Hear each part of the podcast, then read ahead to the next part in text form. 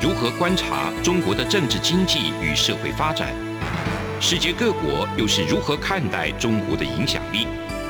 而两岸间有哪些焦点议题与新闻事件？深入解析，多面向的透视中国。欢迎收听《这样看中国》。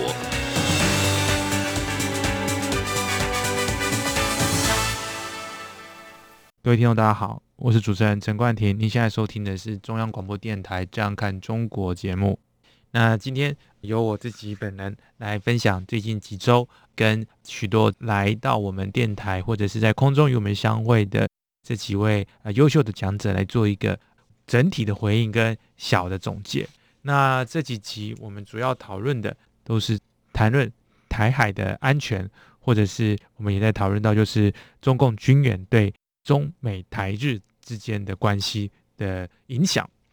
我们之所以讨论这些新的安全局势，主要的原因是因为在佩洛西访台之后，台湾或者是说台海确实成为了一个全世界媒体都在报道的一个对象。那整体来说，台湾的安全局势是不是有改变？我想这几位之前来到呃我们电台或者是空中相会的学者都已经有很好的分享。那我就不再一一重复。不过，我想这几件事情，或者是说这些学者们所总结的这几件事，就是说，台湾必须要建立一个机制来面对中国在安全上面的挑战，而这个安全机制可能呃是比任何时期都要迫切的。从九六年台海危机到现在，已经经过了整整二十六年了。那这二十六年间，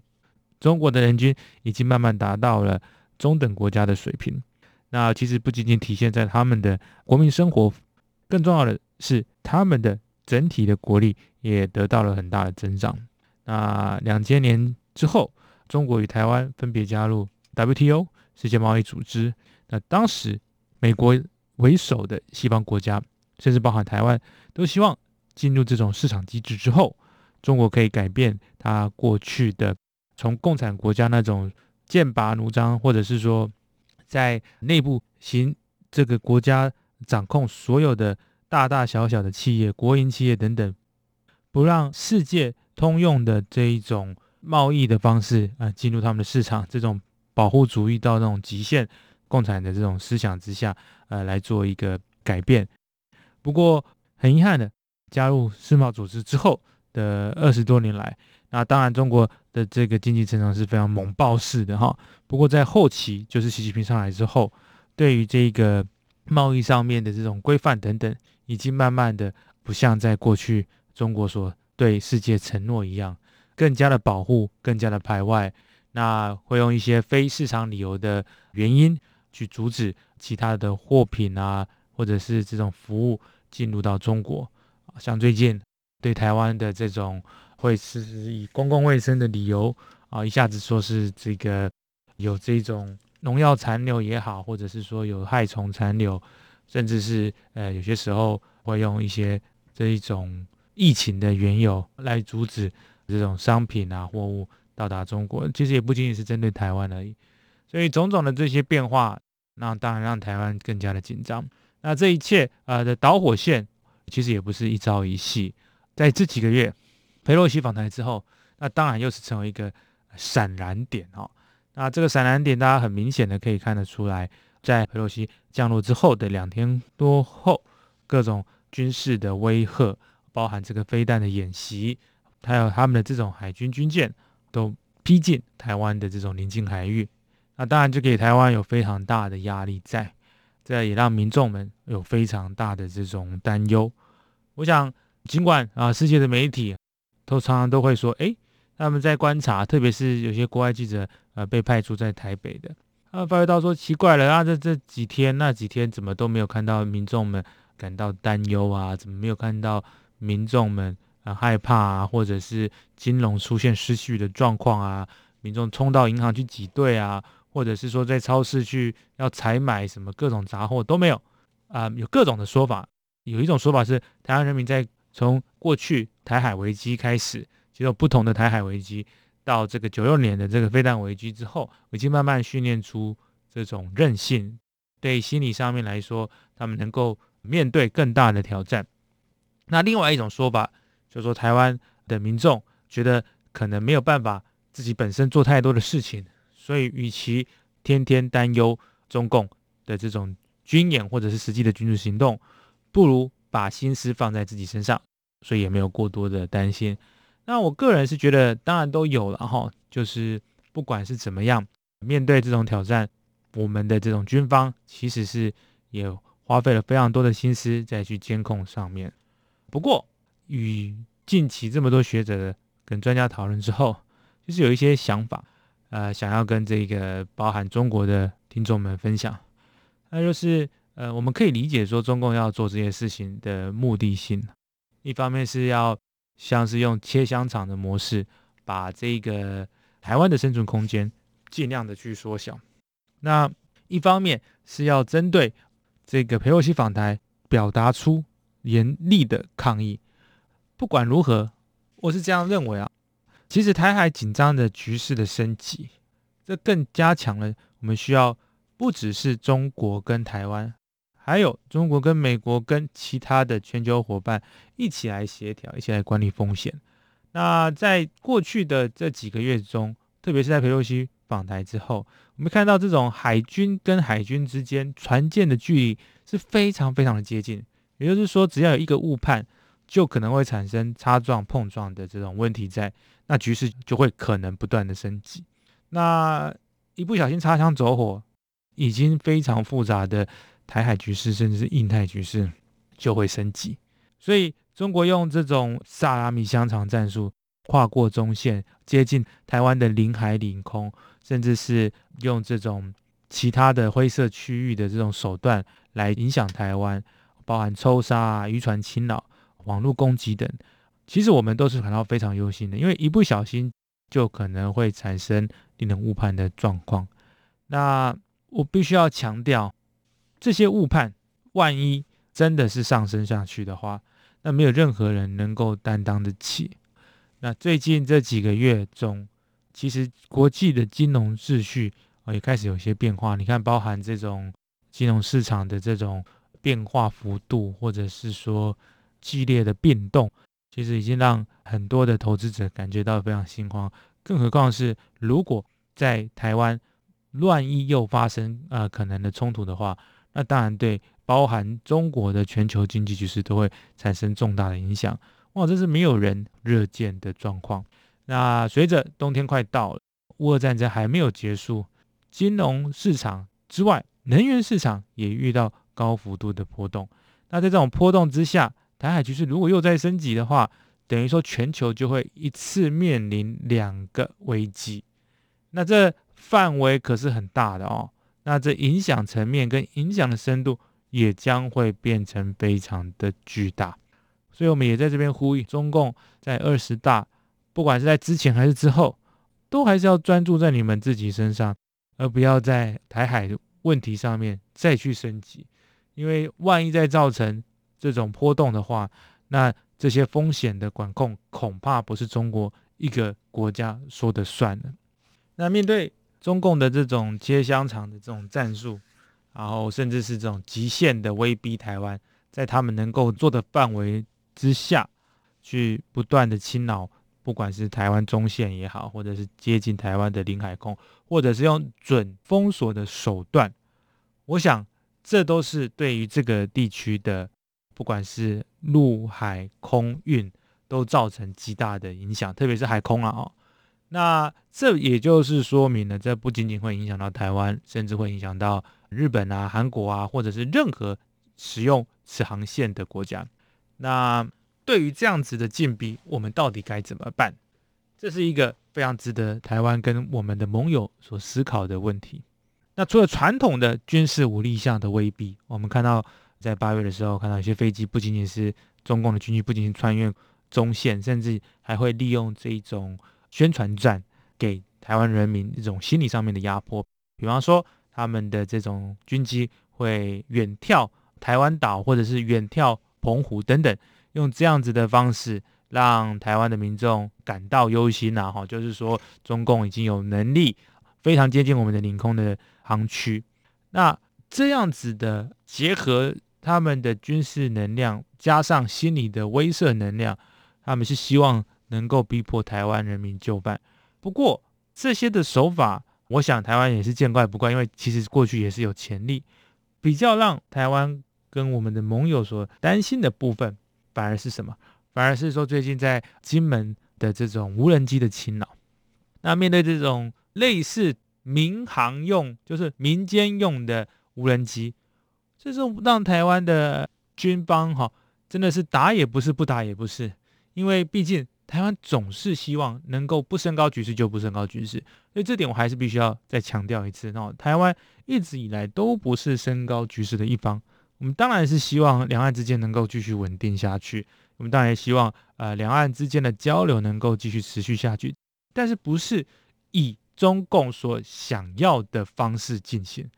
就在不尊重台湾人民的主体意识之下，一意孤行的去叫我们接受包含什么一个中国等等的这种政治的意识形态，这其实是非常不尊重的。就说任何的你希望别人接受你的看法或想法，你是必须接受沟通，必必须接受一些交流，让两方能够思找出一个。彼此双方都能够满意的方式，但是不是在这几年从来都没有这样的做法。所以最近的这个无人机的这种侵扰，我必须再强调，其实台湾是不想要主动去升高局势，但是一架、两架、三架不断的派出这样的无人机队来侵扰我方的离岛，那当然是会又让局势又再升级，因为台湾方面也不能够容许这些无人机，或者是说。这些民用的无人机进入我们的管制区中，所以我们有用实弹去驱离，甚至是有击落民用的无人机。那在种种中共的各种千奇百怪的方法中，台湾慢慢的就理解到一件事情：现在的中国跟过去的中国越来越不一样。那他们越来越愿意去采取更加侵略性的做法，去来改变现状，去来塑造出新常态。那如何去避免中共持续去塑造新常态，或者是改变现状呢？这就是我们节目下半段要讨论的部分，那就是贺主。节目到这边，我们先休息一下，随后回来。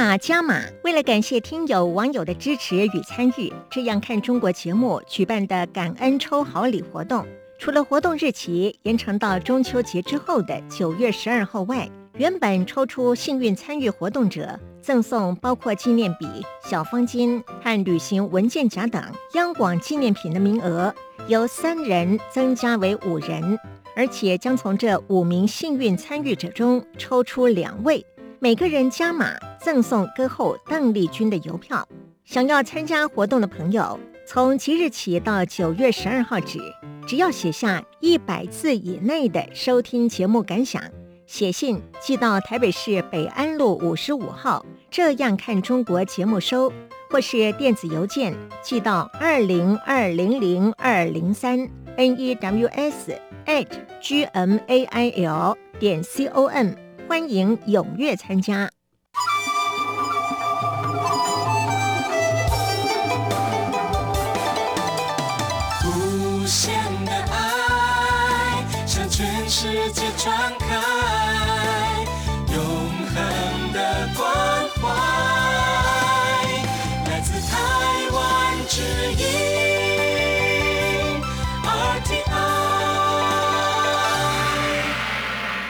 各位听众，大家好，我是主持人陈冠廷。我们上半段讲到了最近从八月到现在的这种军事状况，或者说安全形态的变化，从有人的军机直接超越中线，不断侵扰台湾的空域之后，在最近又有民用的无人机侵入我们金门的防区，所以最近确实是在安全领域上面，台海之间的交锋局势越来越紧张。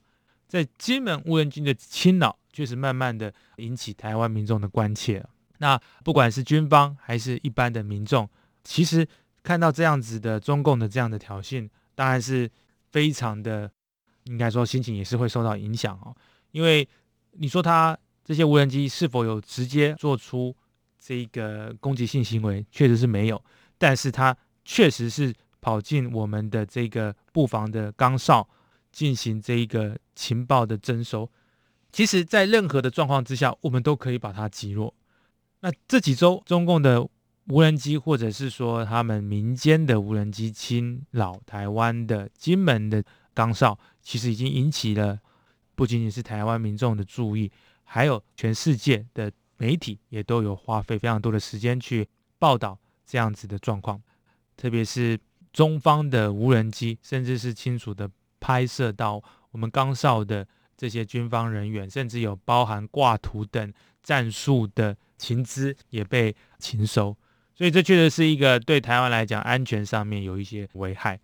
这样子的侵扰，其实包含过去我们在节目上也提到的这种抽杀也好，或者是网络的攻击，在配合上是裴洛西来的时候，甚至是侵扰到我们的便利商店的这种一幕，来去发送一些不堪入目的讯息，这些都。再再的显现出中共现在对台湾的这种侵略的战术非常的多元，甚至是五花八门，无所不用其极。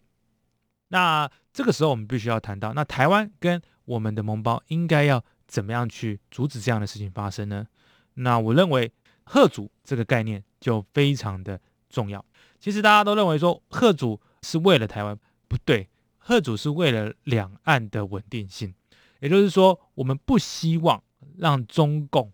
能够有这种非分之想，我们不希望让中共做出伤害到自己人民跟台湾人民的事情。贺主有两种啊，包含拒绝性的威慑跟惩罚性的威慑。近期台湾包含这个我们的爱国商人哈曹新成先生有提出要捐赠三十亿台币。给国防上面的需求，在这个部分，有些人提到说是要广设靶场，让所有的台湾的军民们都能够充分掌握使用枪械的方式，在面对中国如果真的派共军真的派出军队，并且来到台湾的这个本土上的时候，能够进行反制，也就是说，向中共表明侵台的行动会造成中共的重大损失，就像是乌克兰。使用非对称的武力，用大量的国民卫队英勇的保家卫国，造成俄国的重大损失。那包含使用这种标枪飞弹啊，或者是其他的这种反装甲、反坦克、反直升机的这种人吸式武器系统来反制俄罗斯。这样子的话，我们可以用类似的手段，也在台湾使用这种战略来反制中国。那透过这样子的。惩罚性威慑的方式来去贺阻中共实质采取军事行动，那我们也称之为惩罚性的威慑。不过，我个人是认为惩罚性的威慑有一个比较大的问题，就是中共不在乎他们的人民，也不在乎他们的军队。那我为什么会这么讲呢？其实，我相信生活在中国的这些朋友们应该很清楚的知道，当初在上海封城的时候。有多少的上海的朋友们，甚至是根本没有机会有在足够的时间里面能够去采买生活用品或者是食品，导致有很多人伦社会的悲剧产生。如果在中国的最大的金融商业大城，中共都能够做出这样子的抉择，我们又怎么能够去想象说中国人愿意因为担忧？他们的这种军民财产、生命的损失，而不对台湾采取行动呢？所以我认为，在惩罚性威慑上面，可能我们会遇到一些挑战。不过，拒绝威慑可能会有更大的益处。什么叫拒绝威慑呢？就是让中共物理上没有办法达成侵台的目的。呃，中国有相对台湾多的这种军事资产哦，当然他们有。包含这种飞弹、导弹，哈，还有各种的常规传统武器跟非传统武器，就是说包含核武器。所以在这样子的军力比对之下，当然台湾可能不是在中国是同一个量级的对手。不过千万别忘记，那中国必须要投射的能力，应该因为它是世界的强国，所以它的投射能力是要往世界去做投射。可是台湾没有，我们是中等国家，我们主要的国防的目的是保卫台海、台湾的稳定、台湾的安全，所以在这一个战略上面就是有不太一样的地方。另外就是说，中共要对台湾实施占领的话，他必须有能力渡海，有能力渡海之后。把他的兵员送到台湾，然后来实施占领，甚至是统治的这种能量。但是这个过程中有一个很大的问题要去克服，那就是他们要越过台湾海峡，他们要登陆啊，有这样子的补给线。那在这个拒绝威慑上，我们必须要与我们的盟邦啊，包含美国等，要确保的就是说，我们有足够的军事资源，能够在中共运输这些。军队时就将他们的军事资产给消灭掉，在物理上无法达成清台的行动，那让军事行动从最开始就不会被执行，那这样才是两岸之福。所以我希望能够将这样子的议题，在接下来几个月，能够与各个不同啊利害关系方的国家学者们再进行更深入的讨论。也就是说，贺主上面里面的这种不同的概念上，怎么样能够让中共能够从根本上的放弃执行这种武力占领台湾的目标？那当然，我们这边也不是说惩罚性威慑就是一个不应该努力的方向。那当然是应该要有不同的方式来重新改变中共去评估对台采用军事行动的方式。那现在当然是最危险的时刻，毕竟中共在过去的二三十几年来，还是是一种算是半集体领导的形态，就共产党的这些高级官员来去决定事务。可是，在从一党专政变成一人专政之后，那就会有相对危险的因素因子存在。在一党专政的状况之下，这些共产党的这些高干们。想的就是怎么样让共产党持续能够生存下去，所以他们总是想着还有下一局棋。但是对于一人的专政，比方说像普京的，或者说像是习近平这样的话，那对整体的安全局势就会有影响，因为他们想的是个人的历史定位，而不是他们这个政党的历史定位，或者说他们这个国家的历史定位，那就是令人非常忧心的。所以我们这边也要呼吁，就是说我们的贺主。除了军事上面的贺主之外，能够从制度上面，也换言之，我们也是希望中共内部哈，如果有改革的声音，我还是希望你们可以站出来，确保说台海的和平，确保说两岸的人民不会被一个人的一意孤行导致生灵涂炭啊，这也是非常重要的概念。所以很遗憾，中国从毛泽东的这种个人这种君王式的专政。到邓小平的改革开放，以至到江泽民、胡锦涛等，慢慢的过渡到一党专政，但是就是虽然说集体领导，还会有讨论，还会有彼此的制衡的状况之下，我们本来以为或者说希望中共可以慢慢的走向比较开明、开放，或者是缓步走向一个过渡的。多党，或者是说你也可以一党领政，但是相对民主的状况下，让中国能够顺应世界的潮流啊。不过这一切都变成了这个泡影了。然后在习近平他担任总书记或者是担任中国领导人之后，又重新回到一个人定于一尊的状况。那其实哈，定于一尊的状况有很多问题啦，就是你只有一双眼啊，一对耳朵。很多时候没有一个机构或者是一个制度下去做政策上的梳理或者是决策的话，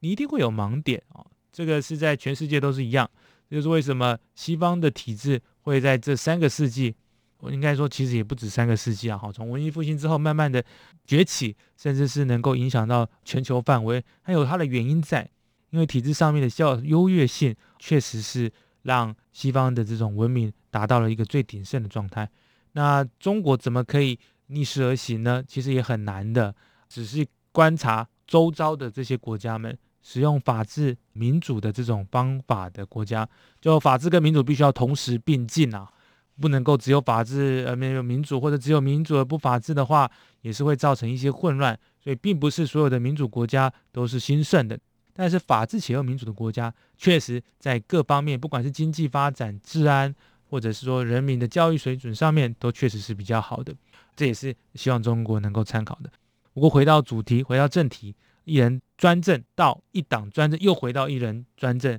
这件事情，确实是安全上面的最大隐忧。所以在这些安全上面的问题上面，我们接下来才会希望说，就威吓、威慑上的这个贺族的这个议题上面，会在接下来的几个月来与各个不同的专家学者进行讨论，希望能够去一同思考出最符合多国的，或者是说此印太区域的。各个国家的国家利益的准则之下，共同来思考出集体安全的方式。那最近我们谈很多的议题，都围绕在安全的概念上面，其实也是蛮遗憾的，因为过去至少是在呃主持人在大学时代啊，几乎在西方的课堂上面谈到中国时，更多时间大家都把中国视为一个充满机会或者是经济潜能的国家。所以在那一个时间点里，我们会谈到全球化啊，我们会谈到中国的制造能力啊，我们会谈到中国的科技的进展啊，跟他们未来的期望。那当然，我们也会热烈的批评呃中国的人权问题，但是我们还是怀抱着希望。可是我们为什么在这几次的这个节目里都谈安全议题？因为现在的中国给全世界的形象。已经彻彻底底的改变，从经济强国可能的这种会有改变的、充满潜力的另外一个模式的国家，演变成对全球的安全造成挑战的国家。对，至少是对台海或者说对台湾人民来讲，那这种的转变让我们更是印象深刻。所以，当我们谈到安全议题时，其实已经是走到一个很令人难过的一条道路上了。其实，中国在邓小平改革开放之后，经过中国人民的努力之下，脱贫的也好，或者是消灭贫穷的这一个努力，或者是说成果，确实是在全球范围来看也是非常令人惊艳的。可是，选择不在这个道路继续走下去，选择不去替两岸人民谋福利，而是选择替两岸人民制造战争的可能性，这。才是历史罪人，所以我们也奉劝，现在其实也不是说中共高层啊，现在已经定于一尊的习近平，能够去再次思考他对整个中国这个国家的使命是什么。我想绝对不是战争。再次感谢各位听众们的收听，我们下周再会。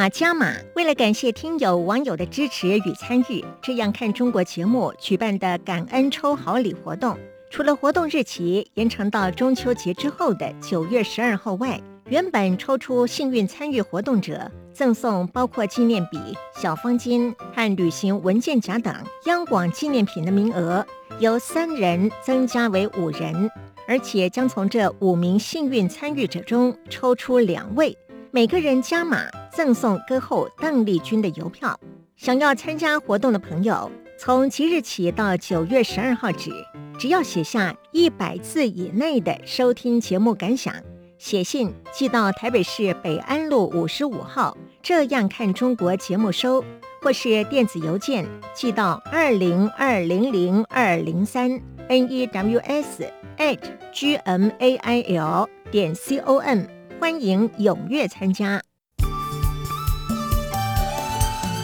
是阳光，像台湾之光穿透世界之窗；是阳光，像神鹰翅膀环绕地球飞翔。